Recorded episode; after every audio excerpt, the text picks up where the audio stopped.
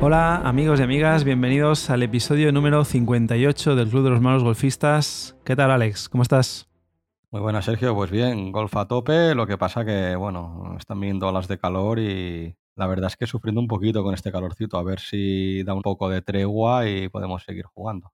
Pero bueno, bien, aprovechando bastante. Hay que tener cuidado con el tema del calor, sobre todo en las horas centrales, hidratarse mucho y si no, otra opción es, como hemos hecho nosotros este último fin de semana, irte a jugar a un campo que esté en altura. Pues será más de mil metros de altura, pues mejor, ¿no? Hemos estado en el Real Club de Golf de la Serdaña, porque teníamos torneo allí del circuito de Quinta. Y la verdad es que hemos disfrutado un montón. El campo es espectacular. Bonito campo y bueno, con sus cosas. con sus cosas, exacto. Ahora hablaremos pero la verdad es que está espectacular, lo tiene muy bien cuidado. Es la segunda vez que hemos jugado allí y está igual que el año pasado, o sea, impecable. Por desgracia solo hemos podido ver los nueve hoyos primeros del recorrido rosa, pero dan ganas de ver todos los demás porque tienen varios recorridos allí. Pero bueno, de momento es a lo que hemos podido acceder con el circuito. Y nada, con ganas de volver a jugarlo el año que viene, porque vamos, está todo cuidado hasta el mínimo detalle. Para que os hagáis una idea, incluso algo que es la primera vez que yo he visto, por ejemplo, que es que antes de salir el, starter nos dio incluso una copia impresa de las reglas locales. A veces te las cuentan, ¿no? De voz, de, bueno, pues tenéis ahí un hazard o terreno de reparación o lo que sea. Pero aquí no, aquí nos dieron una hoja impresa para que pudiéramos consultar las reglas locales durante el recorrido. Todo un detalle. Todo un detalle, la verdad. pues son estos pequeños detalles que al final hacen que hay campos que están a otro nivel, ¿no? Sí, ¿no? Y campos que te dan ganas de volver a jugar, ¿no? Por estas pequeñas cosas. Claro. Independientemente luego de que es un campo espectacular, ¿eh? Las vistas, ahora está ahí en medio de los Pirineos, pues imaginaos cómo son y luego que lo tienen todo espectacularmente cuidado. Muy verde y muy cuidado, sí. Los bunkers están súper bien, la arena muy suelta y, y bueno, caí en bunker dos veces y la saqué perfectamente las dos veces, cosa que a veces no ocurre y no porque no voy a culpar ¿eh? a los bunkers de otros campos, pero la verdad es que te sientas ahí como si estuvieras en un torneo del PGA, ¿no?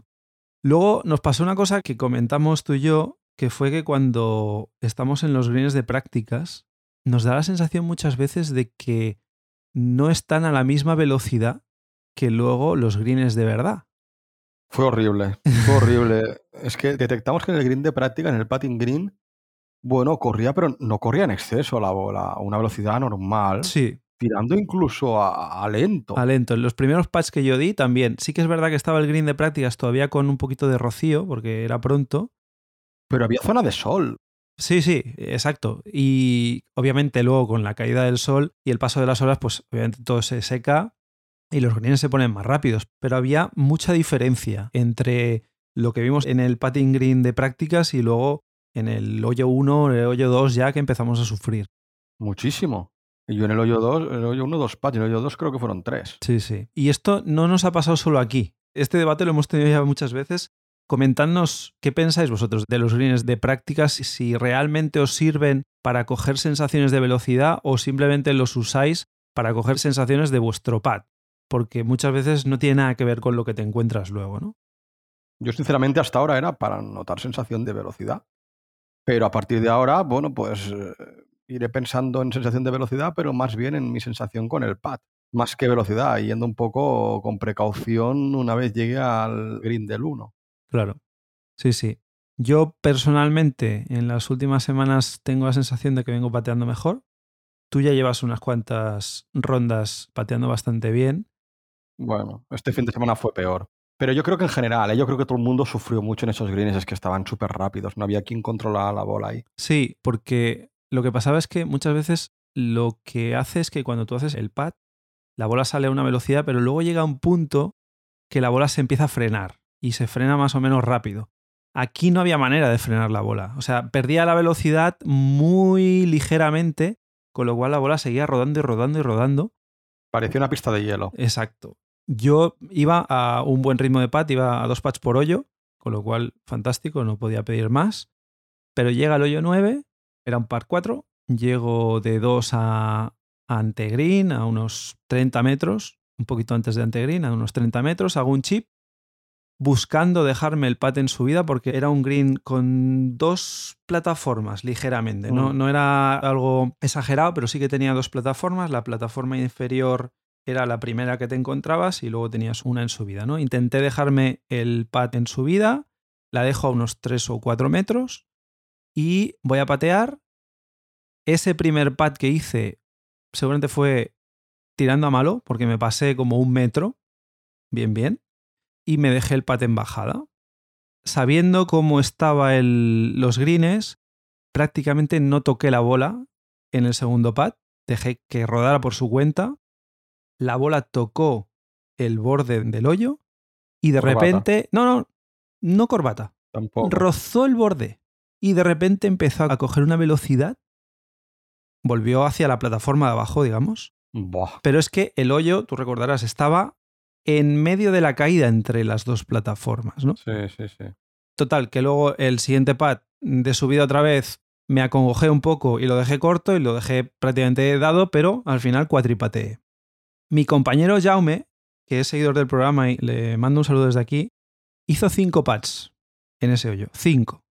Os puedo decir que yo he jugado ya cuatro rondas con él esta temporada y patea muy bien en general. Quizá este fin de semana en la Sardaña sufrió como todos y no tuvo el mejor día, pero tampoco tengo la sensación de que ese hoyo lo pateara tan mal como para hacer cinco pads. Entonces, de ahí lo que queremos hablar hoy, ¿no? Del tema de la situación de las posiciones de bandera y de si hay una reglamentación, unas reglas que tengan que cumplir los campos o los organizadores, los greenkeepers, a la hora de poner las banderas en ciertas zonas del green, ¿no?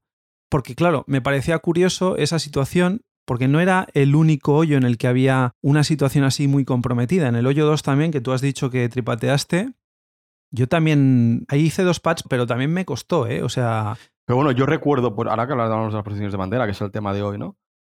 Es que recuerdo, si analizamos otros torneos, te puedes encontrar una posición que sea difícil, ¿no? Dos como mucho, pero es que yo en este campo, el otro día recuerdo cinco o seis posiciones de bandera de estas que dices, telita con cómo están puestas. Y si encima eso le sumas la velocidad de los greens, sí. Porque, por ejemplo, hoyo 1 estaba un poco en caída, hoyo 2 estaba a inicio de green y en bajada. Y en bajada. Sí, que si te pasabas, si ibas para la parte de atrás del green, tenías un pate en. Que era lo lógico. Al final, obviamente, era muy difícil dejarte el pat en su vida. De hecho, fíjate hasta tal punto de que tú venías en el partido de atrás y cuando acabé el hoyo y recogí la bola, me entraron ganas de avisarte, de decirte, cuidado, cuidado, cuidado. Obviamente no lo hice porque eso sería alterar eh, la competición y por respeto al resto de compañeros, pero me dieron ganas, ¿eh? O sea, me salía de dentro de avisarte de cuidado aquí porque esto es una emboscada.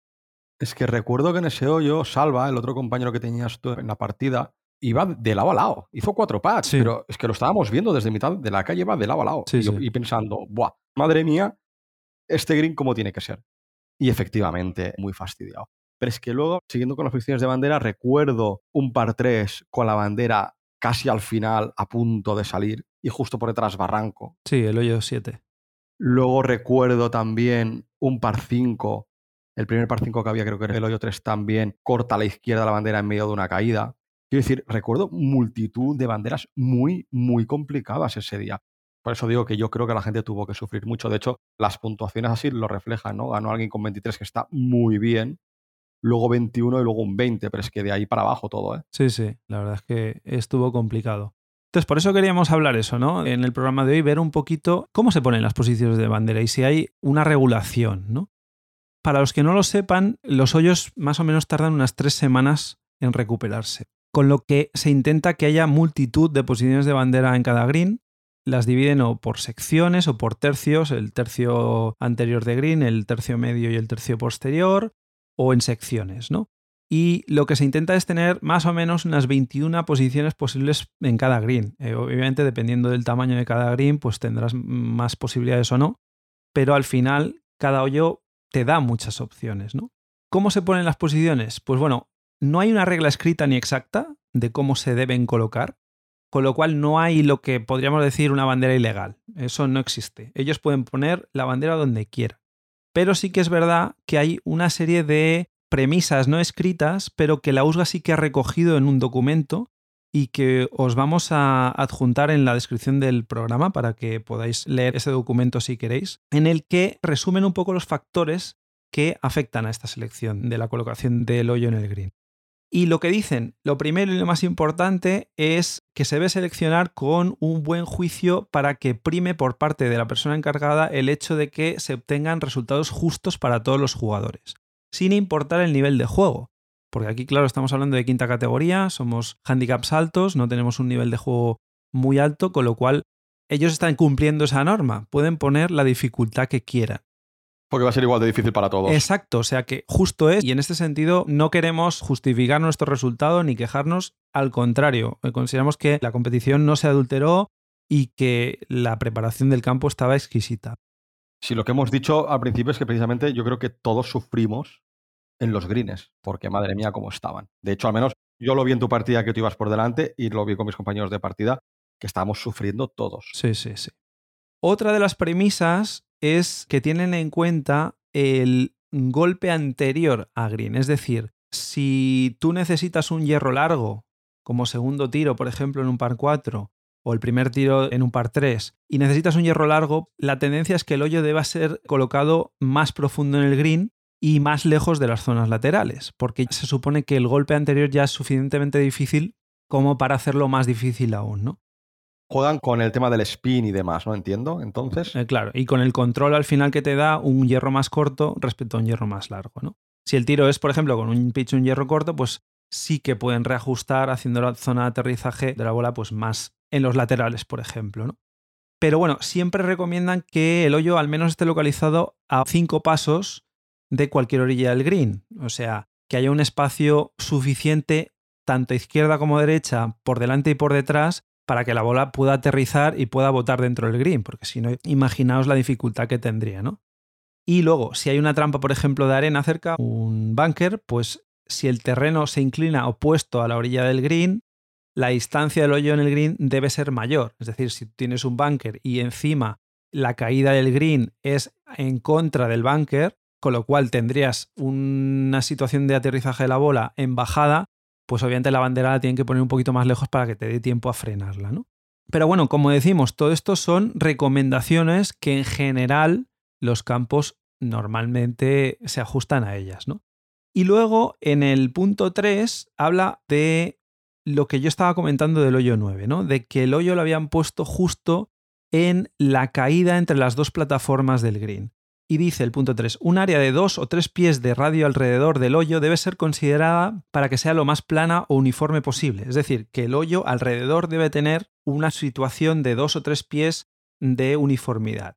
En ningún caso los hoyos deben ser colocados en zonas tramposas o en bajadas pronunciadas en donde el jugador no tenga la más mínima posibilidad de parar la bola. Pero esto lo hemos visto. Claro. Entonces no siempre se cumple esto, ¿no? En este caso, por ejemplo, yo considero que el hoyo sí que estaba puesto en una situación tricky, ¿no? Como dicen los americanos, en una situación en la que era muy difícil parar la bola. Ya os digo, ¿eh? yo la toqué mm, prácticamente para que empezara a rodar y que con la simple caída fuera hacia el hoyo. Luego ya, si acertaba con la dirección o no, ya era otra cosa. Pero en el momento en el que tocó el borde del hoyo y la bola empezó a, a coger velocidad, ya me dice que obviamente estaba en una situación cuanto menos comprometida, ¿no? Para mí, peor que este hoyo es el hoyo 8 de Torremirona, que lo hemos sufrido tanto este año como el año pasado en el circuito de quinta. Y aquellos que hayan jugado ese campo, el hoyo 8, que es un hoyo muy estrecho en su vida, yo al menos las veces que he jugado me encuentro la bandera en el mismo sitio, que es en una pendiente súper pronunciada. Sí, ahí también sufrimos todos. Yo creo que ahí tripateamos todos los que íbamos, porque es un hoyo, como tú dices, que tiene una pendiente extrema y tocabas la bola y se te iba. Y es que se te iba fuera de green. Sí, sí, sí, sí. Es que no podías dejarla dada. No, imposible, imposible. Imposible. Tenías que acertar con la dirección y con la fuerza para que entrara. Si no, parecía un minigolf aquello. Sí, sí. Al final es lo que hay y todos jugamos desde luego en el mismo hoyo, con lo cual todos tenemos esa misma dificultad. Pero bueno, es interesante ver hasta dónde pueden llegar, ¿no?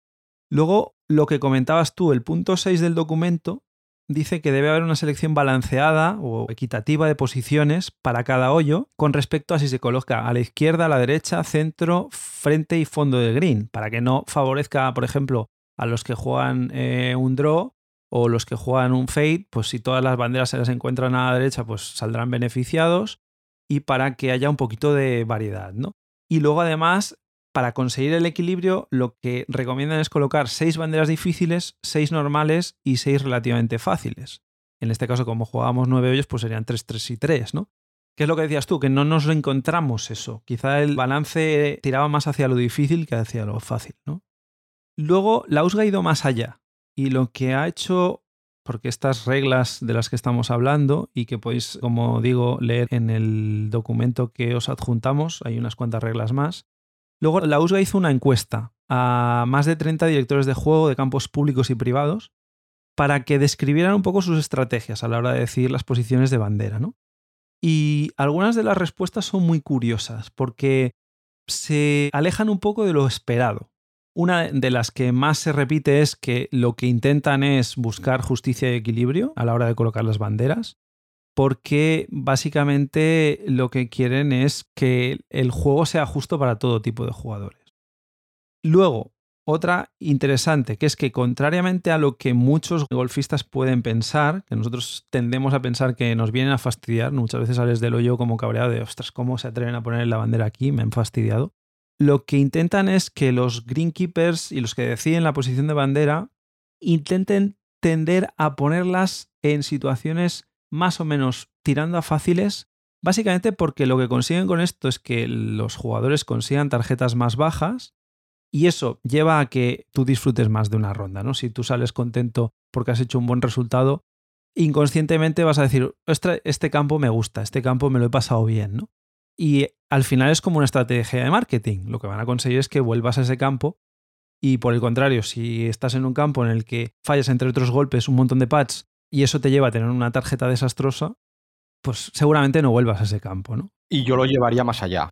A nivel profesional, también interesa, porque yo como espectador disfruto más cuando veo golpazos que se dejan tiros y muchas oportunidades de Verdi, que no, que también disfrutas igual, ¿eh? que disfrutas mucho, pero esos torneos donde el que gana acaba en menos dos, los ves sufrir mucho, los ves fallar mucho. Quizá ese es el golf también más real, ¿no?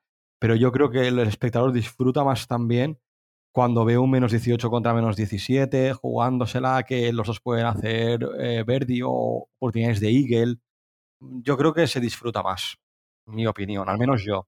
Bueno, ahí tiene que haber de todo y eso está bastante bien equiparado en el sentido de que los cuatro grandes generalmente intentan poner las cosas más complicadas. El US Open tiene fama de ser complicado, de que las tarjetas no son tan bajas. Pero bueno, ahí pues tiene que haber un poquito de todo. Está claro que cuando van a Kapalua, por ejemplo, al primer torneo, el, torneo de Hawái, pues ahí hacen resultados escandalosos bajo par, pero luego también de vez en cuando gusta verles sufrir, ¿no? Sobre todo porque es que son tan buenos que si se lo ponen demasiado fácil, pues tampoco tiene mucha gracia. Pero bueno, hablando de torneos, volviendo a nuestro terreno, a los torneos amateurs, también dicen que intentan también poner las posiciones de bandera tirando a fáciles, porque saben que no hay otro momento en el que haya más tensión que en un torneo, con lo cual jugadores que son amateurs, que no se dedican a esto, ya bastante tienen como para superar esa tensión que tienes en un torneo y que a lo mejor no tienes en una vuelta entre amigos, ¿no? Como para dificultar aún más el tema de dónde están las posiciones de hoyo. Y luego además lo que hacen también es pensar en el ritmo de juego. Si tú eh, al final haces que los tres o cuatro de la partida hagan cuatro pads cada uno, obviamente se va retrasando mucho el ritmo del juego. ¿no? Y luego, lo único que sí que está estipulado y que sí está arreglado es el tema del tamaño del hoyo y la profundidad a la que está el forro. El forro es ese trocito de plástico que hay al fondo del hoyo. Luego hay una franja en el que hay la hierba pintada de blanco, pero ese forro sí que tiene que estar a cierta profundidad para que la bola no rebote y se salga del hoyo. ¿no? Es lo único que sí que está arreglado y que sí que tienen que tener muy en consideración los greenkeepers cuando ponen el hoyo, ¿no? Bueno, pero tienen la máquina para hacer el agujero, que sí, sí. ya todo está controlado. Claro. También, obviamente, en función de la velocidad del green, y esto es un tema que hablaremos en otro programa porque también es interesante el tema de la medición de velocidades de green y demás, pues obviamente también lo tienen en consideración a la hora de colocar esos hoyos. Bueno, queríamos eso, ver si realmente había una regulación, si había alguna posición que ellos tuvieran prohibida y la verdad es que no. Por lo que hemos visto en las reglas y acudiendo a la USGA, hemos visto que pueden poner el hoyo donde quieran. Otra cosa es que, pues bueno, sí que hay unas ciertas reglas no escritas o recomendaciones y que la mayoría de campos en general lo utilizan. Al final yo creo que es un poco sentido común, ¿eh? Quiero decir, te puedes encontrar como el caso del otro día, que bajo nuestro punto de vista muchas posiciones de bandera fueran complicadas, pero como norma general sí que es cierto que cuando salgo de un torneo vaya bien o mal, normalmente no destaco las posiciones de bandera, como fue el otro día, ¿no? El otro día destacamos mucho, cuando acabamos hablamos mucho después de las posiciones de bandera y de lo rápido que están los greens. Más que el estado de los bunkers que has comentado que era bueno o por ejemplo, las calles, lo hablamos con mis compañeros de partida mientras jugábamos, que, estaban muy bien, que no habían chuletas, eh, no habían zonas secas, estaba todo verde, todo muy bien cuidado y muy, muy buen estado, ¿no? Pero sí que destacamos sobre todo velocidad de greens y posiciones de bandera, que eran bastante complicadas en general. Así es. Pero bueno, un reto también nos sirve para aprender a patear mejor y nada, oye, bienvenido sea. Estos campos hay que disfrutarlos y lo hicimos, como decías tú, era una moqueta aquello, o sea que jugamos en las mejores condiciones posibles agradecer y felicitar al Real Club de Golf de Serdaña porque realmente tienen un campo espectacular y os recomiendo a los que no lo conozcáis que si estáis por la zona pues vayáis a jugar. Agradecer también que cada vez tenemos más seguidores. Me ha hecho mucha ilusión porque los dos compañeros de partida que jugaron conmigo son seguidores del programa. Les mando un saludo aquí a Jaume y a Salva de hecho, fue curioso, ¿no? Porque yo sabía que tú jugabas con Salva y tú no lo conocías. Yo ya había jugado con él en Pals. Y te dije, no te preocupes, Sergio, que cuando vayamos al Tidruno, como yo ya después tuyo, digo, te lo presento, tal, es muy majo, ya verás que vas a tener una partida súper bonita, ¿no? Y recuerdo que en el T del 3, que vosotros estabais saliendo, me dice Salva, oye, Alex, dice que tú con Sergio eres el de los malos golfistas. O sea, que era seguidor y yo lo veía en diferentes torneos. Hemos coincidido en Costa Daurada, en Aro, creo que lo vi también, y en alguno más, ¿no? Y hablamos, pero nunca había salido el tema del podcast, ¿no? Así que también un saludo para aquí a Salva y bueno, a ver si tanto Llama como a Salva los vemos pronto. Eso es. Nos hace mucha ilusión ¿eh? que os acerquéis y nos digáis que nos seguís, que nos escucháis, porque bueno, al final pues esa comunidad virtual que tenemos entre el podcast y las redes, cuando ya es cercanía, pues mucho mejor. También agradecer a Guillermo Marín, que se ha puesto en contacto con nosotros y que nos ha recomendado campos en Cantabria y en el País Vasco. Guillermo, a ver si podemos jugar contigo este verano, porque la verdad es que nos hace mucha ilusión también que nos escribáis, que nos invitéis a jugar con vosotros en vuestras ciudades, vuestros pueblos. Y nada, vamos a intentarlo, vamos a intentar a ver si podemos jugar contigo. Y muchas gracias por ese mail que nos enviaste, porque hay campos muy jugosos de jugar y esas recomendaciones siempre son, son muy buenas, ¿no? Recordaros que tenemos las redes sociales, supongo que ya lo sabéis, pero bueno, estamos en Twitter y en Instagram, en Malos Golfistas, tenemos el correo electrónico malosgolfistas.gmail.com. Os recuerdo una vez más, ya estaréis cansados de oírme, pero tenemos el challenge de los malos golfistas.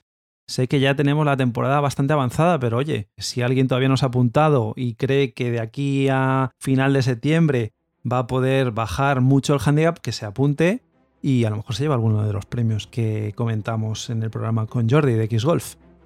Y poco más, lo dejamos aquí, que sigáis disfrutando del verano, de vuestras partidas, que vayáis a por el Verdi y nos vemos la semana que viene. Hidrataros, por favor, que hace mucho calor. Chao.